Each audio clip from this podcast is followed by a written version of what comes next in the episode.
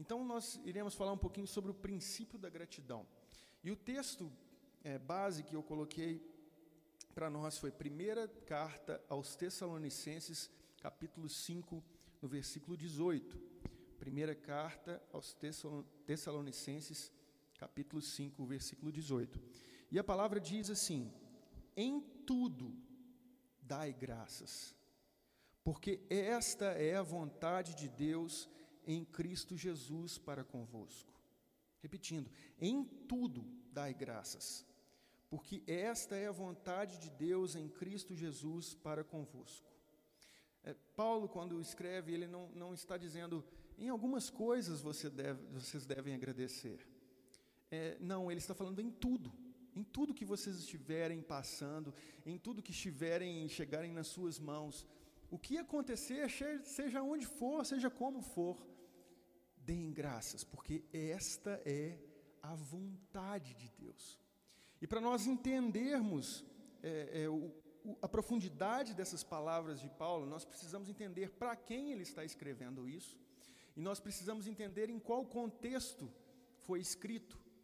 Então, eu fiz um, um breve estudo, é, e eu quero ser bem breve mesmo, para que não seja algo cansativo, mas enquanto eu estava fazendo esse, estudo, é, é, foi muito edificante para a minha vida e eu sei que vai ser para a sua vida. Então, nós sabemos que quem escreveu foi a carta aos Tessalonicenses foi Paulo, né?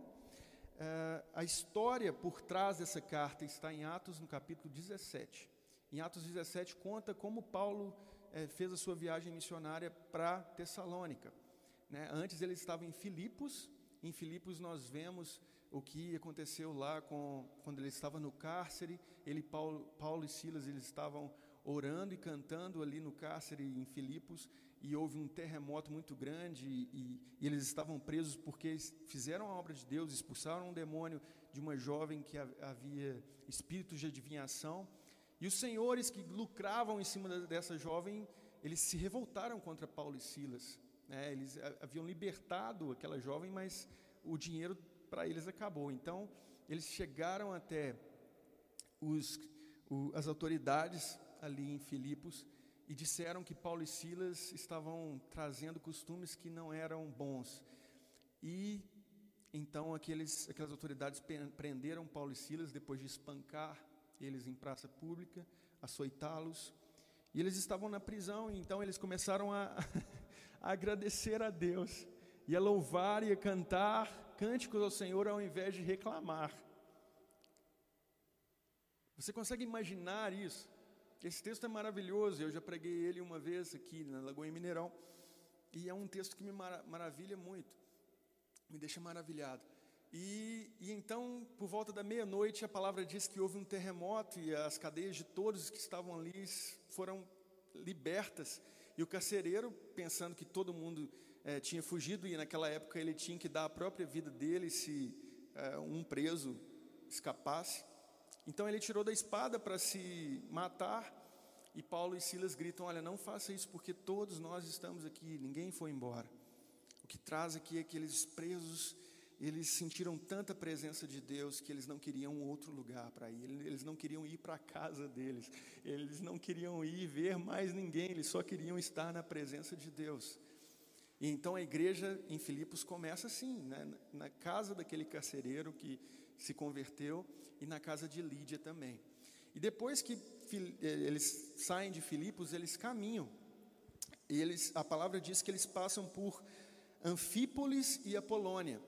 E, e não fala que eles ficaram nessas duas cidades, o que mostra para nós a estratégia que Paulo tinha de missões, a estratégia missionária dele. É, ele, por que, que eles ele passou por essa cidade e foi para Tessalônica. Porque Tessalônica era uma cidade muito estratégica, era uma cidade grande, provavelmente tinha 200 mil habitantes, era uma cidade portuária, era, era a, a capital da província da Macedônia, ficava ao norte da Grécia. E é, era uma cidade que tinha, é, Paulo talvez tinha isso em mente, poxa, se eu pregar o evangelho ali naquela cidade, essas duas cidades e as cidades em volta, elas vão ser alcançadas pelas pessoas que vão se converter ali. E a estratégia de Paulo, quando ele chegava em cada cidade, era ir e procurar uma sinagoga. Por que, que Paulo fazia isso? É porque ele gostava mais dos judeus e, e, e pregava o evangelho só para os judeus? Não, porque havia um link entre o cristão e o judeu, que era o Deus de Israel. E então Paulo chegava, ele não precisava começar do zero, ele já citava as escrituras para os judeus na sinagoga, mostrando e fazendo um link entre o Messias que haveria de vir e o Jesus histórico. E ele trazia e mostrava para os judeus e tentava fazer isso através de exposição da Escritura e da sua vida, é, é, da sua experiência que ele teve com o próprio Jesus, convertendo ele, falando com ele, encontrando ele no caminho de Damasco. Então, Paulo passou três sábados, é, a palavra diz em Atos, fala que ele passou três sábados lá pregando a palavra e expondo isso.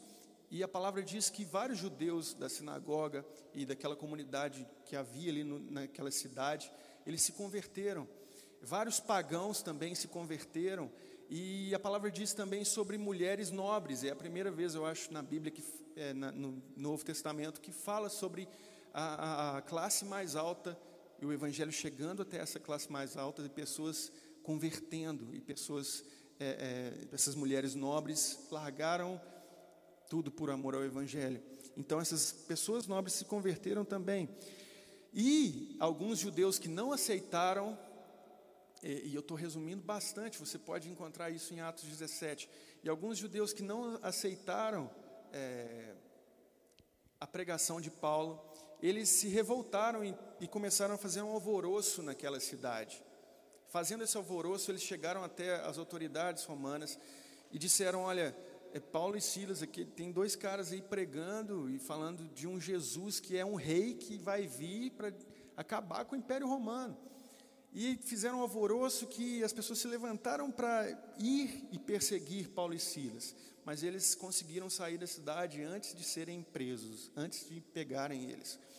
E assim que eles saem da cidade, eles passam por Bereia, por Atenas, e nós vemos isso também em Atos, você pode acompanhar esse caminho de Paulo. Em Atenas ele prega para o Deus desconhecido, ele usa de estratégias também é, para falar do, do, do Evangelho para aquelas pessoas de uma maneira muito apaixonante, de uma maneira é, muito especial e, e, com uma sabedoria incrível de Deus, e, e várias pessoas se convertem nesse caso também, e eles chegam em Corinto. Quando eles chegam em Corinto, é, provavelmente Paulo e o Espírito Santo também deve ter incomodado Paulo de pensar naquelas pessoas que se converteram em Tessalônica. Será como que elas estão? Como que aquelas pessoas na cidade de Tessalônica, os tessalonicenses, os cristãos que se converteram, eles estão? Havia essa preocupação e Paulo chega a mandar Timóteo em uma missão para saber como aqueles cristãos estavam lá. E chegando lá, Timóteo passa um tempo com eles e volta até Paulo com é, um relatório de como aqueles cristãos estavam vivendo. Então, ali naquela igreja em Tessalônica haviam judeus, gregos devotos, mulheres nobres e muitos do, do paganismo dos gentios também, né, do paganismo. Então Paulo ele, ele provavelmente recebeu é, alguns itens que Timóteo provavelmente colocou para ele. e Timóteo deve ter falado para Paulo: olha, lá existem crentes que não perderam a sua fé. Existem cristãos lá que estão lá sofrendo e passando por perseguição, mas não abandonaram a fé. Eles estão servindo a Jesus. Mas existem também crentes desconsolados por causa dos entes queridos que eles perderam e provavelmente perderam esses entes queridos por causa da perseguição. Às vezes essas pessoas morreram como mártires por causa do Evangelho. E eles estavam desconsolados porque perderam esses entes queridos da família. Ah, encontrei lá, Paulo, provavelmente Timóteo falou assim: cristãos ociosos que não estavam fazendo muito, muita coisa, não estavam pregando o Evangelho, não estavam vivendo o Evangelho, não estavam trabalhando, estavam vivendo, ociosos. Né? E pessoas cristãs tentadas a voltar para as práticas do paganismo, Então, pessoas que estavam com dificuldades, uns é, cometeram práticas do paganismo novamente e, e fizeram imoralidade sexual ou, ou algo parecido, e estão tentados a voltar a Paulo. Perseguição. Eu encontrei cristãos, Paulo, que estão duvidando do seu caráter e da sua motivação de pregar o Evangelho. E outros cristãos que estão esperando, ansiosos pela sua presença com eles novamente. Então, Paulo, ele pega pra, em Corinto, no, essa carta foi escrita no ano 51 depois de Cristo, e ele prega, ele pega essa carta e começa a escrever para esses cristãos, justamente para esses cristãos. E ele começa essa carta expondo, é, primeiramente, ele começa expondo, é, é, agradecendo uma ação de graças pelos cristãos que não deixaram se corromper e pelos cristãos que estavam ali com a sua fé em Jesus Cristo. E depois ele começa falando, é, defendendo o seu apostolado, falando sobre as suas motivações de pregar o Evangelho. Ele fala sobre é, a, o laço que ele queria ter com aquelas pessoas, que é um laço bem familiar. Ele chega a citar sobre é, que quando ele chegou lá nessa igreja, quando ele estava lá com eles, eles receberam ele como filho e ele estava sendo agora como pai e mãe deles. Então é um laço muito forte que Paulo queria ter com aquela igreja. Então ele começa também a consolar as pessoas que perderam seus entes queridos, e ele começa a trazer também, é, sobre, falar sobre a vinda de Jesus. Paulo, nessa carta, ele começa a dar uma injeção de ânimo para aqueles cristãos que estavam ali, trazendo esperança ao coração deles, dizendo: Olha, lembrem do que Jesus fez por vocês, e lembrem do que ele continua fazendo, e lembrem da promessa dele que é que Jesus irá voltar e vocês foram salvos.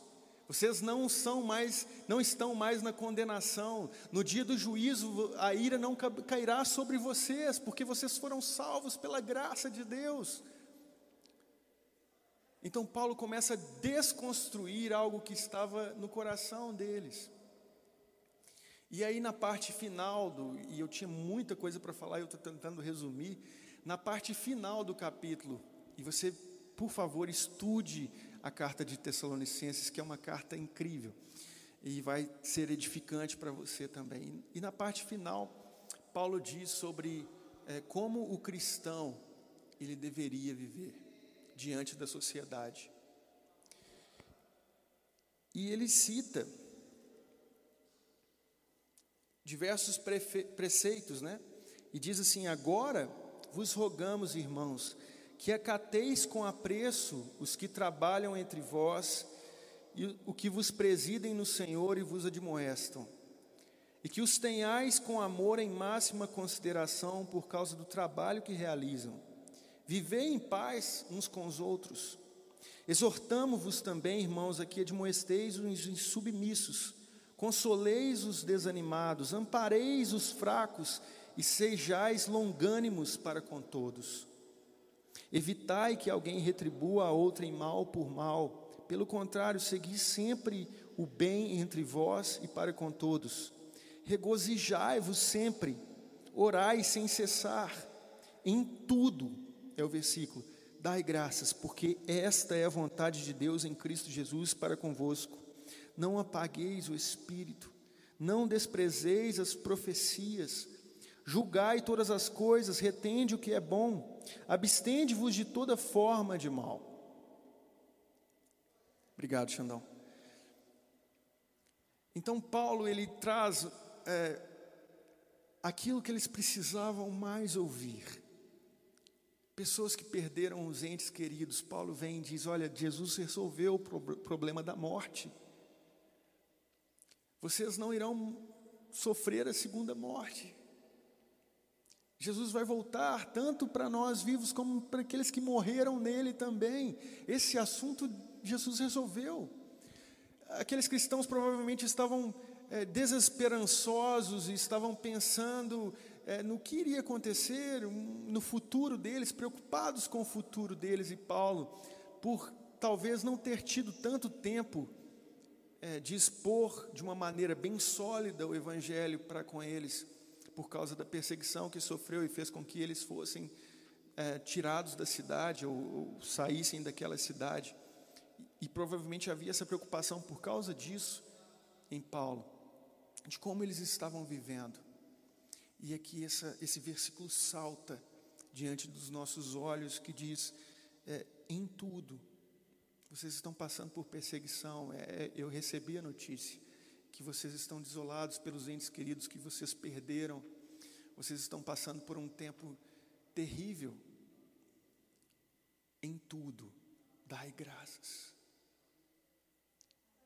Quando nós damos graças e aprendemos o princípio da gratidão, o nosso coração se enche de esperança, o nosso coração se enche de paz.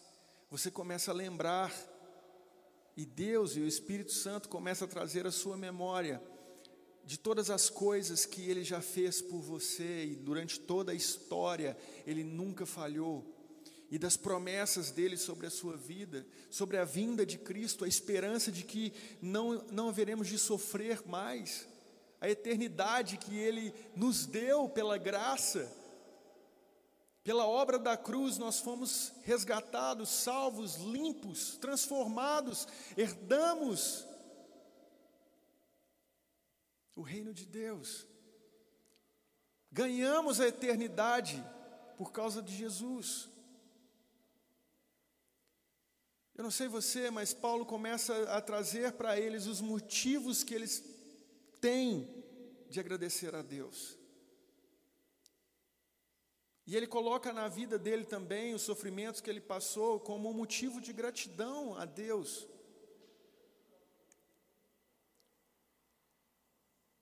Será que em tudo nós conseguimos dar graças? E qual é a consequência de darmos graças em tudo?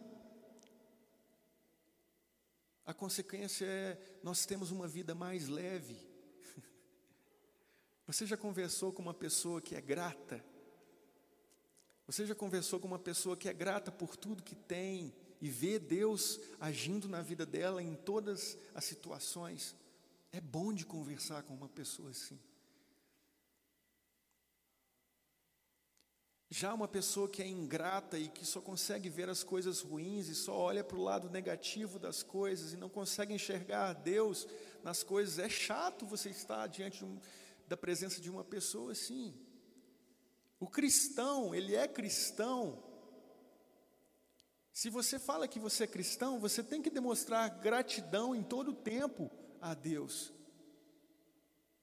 Se você não consegue ter gratidão a Deus diante de todas as coisas, você ainda não entendeu o que Ele fez por você, o que Ele faz por você todos os dias e o que Ele vai fazer. Gratidão pelo que Ele fez. A obra da cruz é imutável. Aconteceu diante da história, existe um antes de Cristo e o depois de Cristo na história e nas nossas vidas também. Quando nós recebemos a Cristo, tem que haver o antes de Cristo e o depois de Cristo. Isso é um motivo de gratidão, porque Ele não desistiu de nós e Ele continua nos transformando. Gratidão, porque fomos resgatados do império das trevas e fomos trazidos para o reino da Sua maravilhosa luz. Gratidão porque Ele, além de nos salvar, Ele nos chamou e nos adotou como filhos de Deus. Gratidão porque nós temos o ar todos os dias para respirar, nós temos pernas para andar, nós, nós conseguimos enxergar com nossos olhos, nós temos voz. Eu poderia citar milhares de motivos para agradecer a Deus por tudo. E Deus se agrada de corações que são gratos, porque corações gratos a Deus entenderam, entenderam o que é ser cristão, entenderam o que Ele fez por nós, o cuidado dele diário nas nossas vidas, o pastoreio dele diário nas nossas vidas. Paulo diz para a igreja: Olha, vocês estão passando por perseguições, perderam entes queridos, vocês é, é, estão tentados a voltar às velhas práticas, mas eu convido vocês a serem gratos, lembrando do que Deus fez por vocês, de onde Ele tirou e do que Ele vai fazer, as promessas dele que vão se cumprir na sua vida. Ter um coração grato, é, é, ser grato revela o que existe dentro do nosso coração. Uma pessoa soberba, altiva, ela não consegue ter uma vida de, de princípio da gratidão. Porque ela nunca está satisfeita, ela sempre quer mais, ela quer passar por cima das pessoas para conquistar e, e, querer mais e querer mais. Ela não consegue ver a bênção de Deus no dia a dia. Revela o que existe dentro de nós. Já uma pessoa grata tem um coração humilde, por mais que não tenha tantas coisas, e por mais que esteja passando por momentos difíceis, ele entende que tudo é um processo do pastor que está à frente guiando. E tudo vai dar certo no final. Esperança eterna. O princípio da gratidão nós vemos na vida de Jesus. Em todo momento, Jesus dava graças ao Pai. Ele dava graças ao Pai pela, pela, por aqueles em que o Pai deu para ele. ele dava graças ao Pai pelos alimentos. Em Mateus, no capítulo 14, eh, no versículo 19, nós lemos a primeira multiplicação dos pães e, e havia ali poucos pães e peixes, e Jesus pega o pão e ele levanta os seus olhos aos céus. E, e é incrível você pensar nisso é, sobre as orações. É, nós vemos, acho que em seis vezes nos evangelhos, Jesus orando com os olhos abertos. Não existe uma teologia em cima, ou, ou algo concreto em cima de fechar os olhos para orar.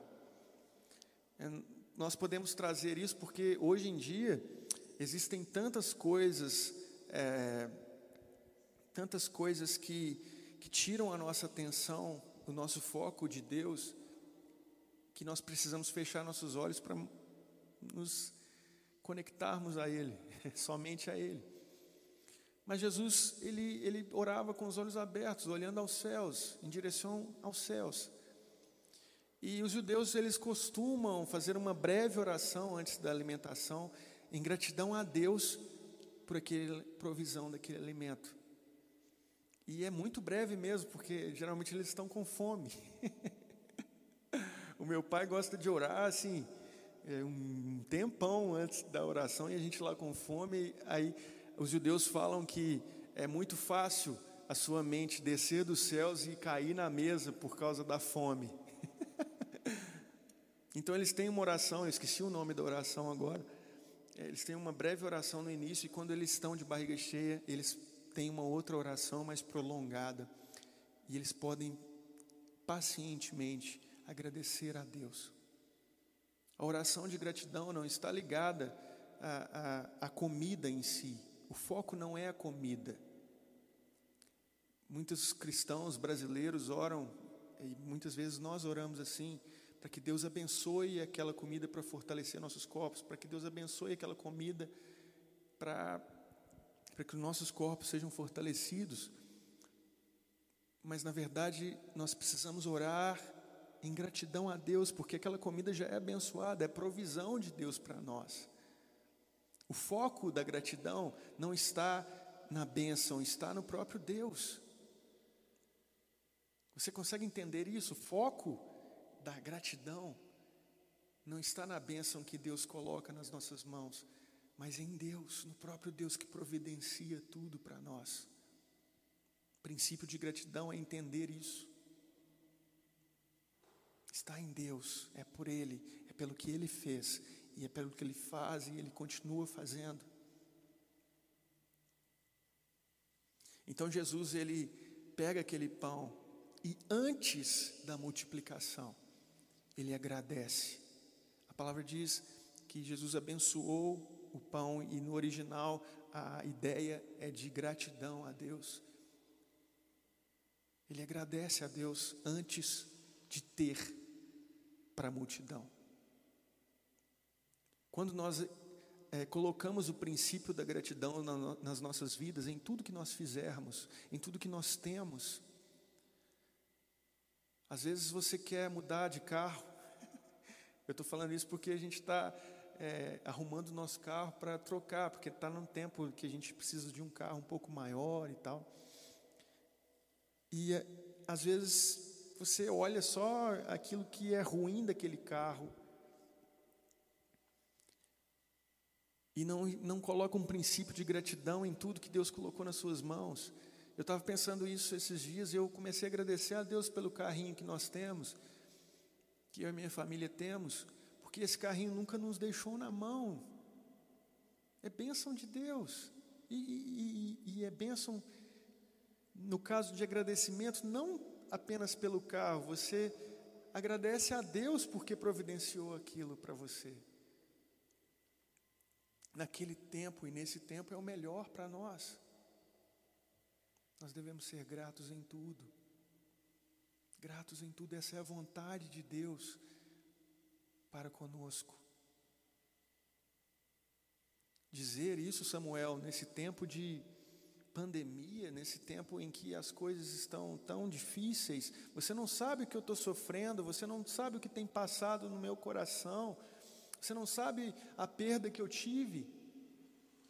Eu quero te dizer, meu irmão, o Espírito Santo, ele sabe, ele sabe tudo o que você precisa e Ele é o seu pastor. Seja grato pelo que Ele tem te dado hoje. Coloque na sua vida, na sua casa, o princípio da gratidão em tudo.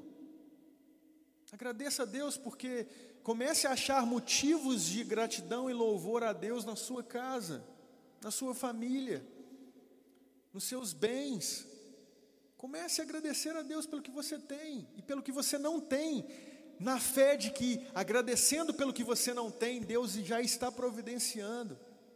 Assim como Jesus agradeceu pelo pão, pelo pouco pão que ele tinha, pelos poucos peixes que ele tinha, e ele alimentou uma multidão. O princípio da gratidão, ela muda o nosso foco, ela muda tira as tristezas do nosso coração, as angústias e comece a trazer a paz de Deus, a certeza de que Ele está no controle. A vida começa a ser mais leve, você começa a se parecer mais com Cristo quando você estabelece o princípio de gratidão no seu coração. Quando você pega esse princípio que o próprio Deus colocou para nós. Seja grato, seja grato em tudo, porque essa é a vontade dele. Eu me lembro no, no seminário, eu tinha alguns, é, alguns anos atrás, eu estou ficando um pouco mais velho, né? Eu tinha mais cabelos na cabeça, minha barba não era tão cheia e não tinha cabelos brancos também. E eu estava no seminário jovem, cheio de energia mesmo, assim com fogo do Espírito Santo no meu coração e, e eu vivia com 150 reais por mês, pela fé, para alimentação. E quem me ajudava muito era meu irmão, Rafael, eu queria honrar ele também hoje. Ele sempre me abençoou bastante, eu sou grato a Deus pela vida dele. E ele me ajudava com esse dinheiro por mês que salvava. Mas teve um mês em que eu, eu tive que pagar alguns livros e eu perdi no dia 20 de janeiro, mais ou menos, no 20 de janeiro, não, no 20 do mês, é, o meu dinheiro acabou e eu precisava até o dia 30. E eu não sabia o que fazer e eu senti que não era para pedir ninguém, porque se eu pedisse para o Rafa, é, para o meu irmão, ele com certeza iria providenciar para mim, ele ia me, me ajudar, mas eu não senti de pedir para ninguém. Eu queria saber o que Deus queria fazer através daquilo. então eu passei uns dois dias sem me alimentar, comendo só assim, beliscando de alguém que oferecia um biscoito, alguma coisa assim, uma bolacha. E, e eu estava morrendo de fome um dia, no segundo dia, morrendo de fome, querendo almoçar e não tinha dinheiro para ir comer. Então eu lembro que na hora do almoço as pessoas foram para o restaurante e eu fui para o quarto. E eu lembro que eu me, me ajoelhei e orei. E eu falei com Deus ali: Deus, eu não consigo é, encontrar gratidão no meu coração nessa situação, mas muda meu coração, muda meu coração, porque eu creio que o Senhor é o meu pastor, eu creio que o Senhor tem cuidado de mim, e eu quero ser agora como uma ovelha nas tuas mãos. Eu quero confiar de que o Senhor está cuidando de mim em todo o tempo. Então, se o Senhor quiser que eu passe fome, coloque gratidão no meu coração, para que eu passe essa fome com gratidão, sabendo que o Senhor vai cuidar de mim, que o Senhor tem preparado um bom futuro para mim. Eu, eu quero te louvar diante dessa situação, eu quero te agradecer diante dessa situação. Então eu entreguei, e quando eu orava assim, é, às vezes é tão difícil encontrar gratidão em momentos difíceis, mas ore, peça para Ele colocar no seu coração o princípio da gratidão em tudo.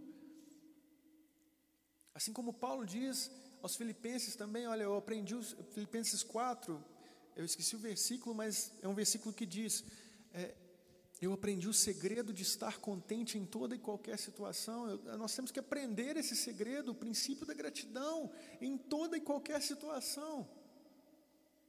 Então, eu entreguei aquela oração e parece que a oração subia como um incenso aos céus. Eu senti algo saindo de mim, uma entrega para o Pai, a entrega do controle da minha vida nas mãos do Pai.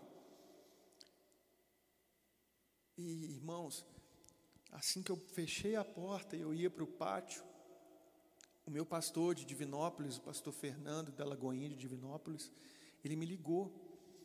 E ele falou assim: Ô oh, Samuel, quanto tempo? É, tal. Você está bem? E eu falei com ele: Pastor, estou muito bem, graças a Deus, estou aqui estudando e tal. E o pastor Fernando vira para mim e fala assim: Ah, eu, eu, Deus colocou você na minha cabeça aqui e eu estou orando por você, nós estamos orando por você aqui, mas está tudo bem mesmo? Eu falei assim, pastor, graças a Deus, Deus está cuidando de mim. E aí ele foi e falou assim, amém, amém.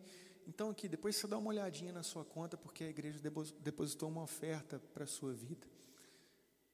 É, é simples de coração, mas é de Deus para você.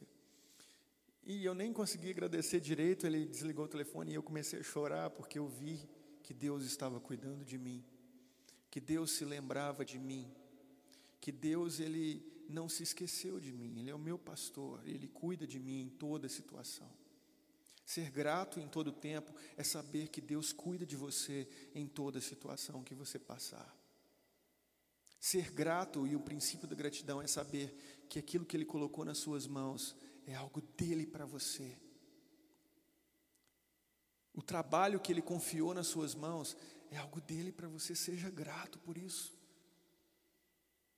Deixe Ele guiar a sua vida, deixe Ele transformar a sua vida. Tem uma música mundana que fala, né? Deixa a vida me levar, a vida leva eu. a vida para o cristão é Jesus Cristo. Deixa Jesus Cristo te levar. Deixa Jesus Cristo te guiar.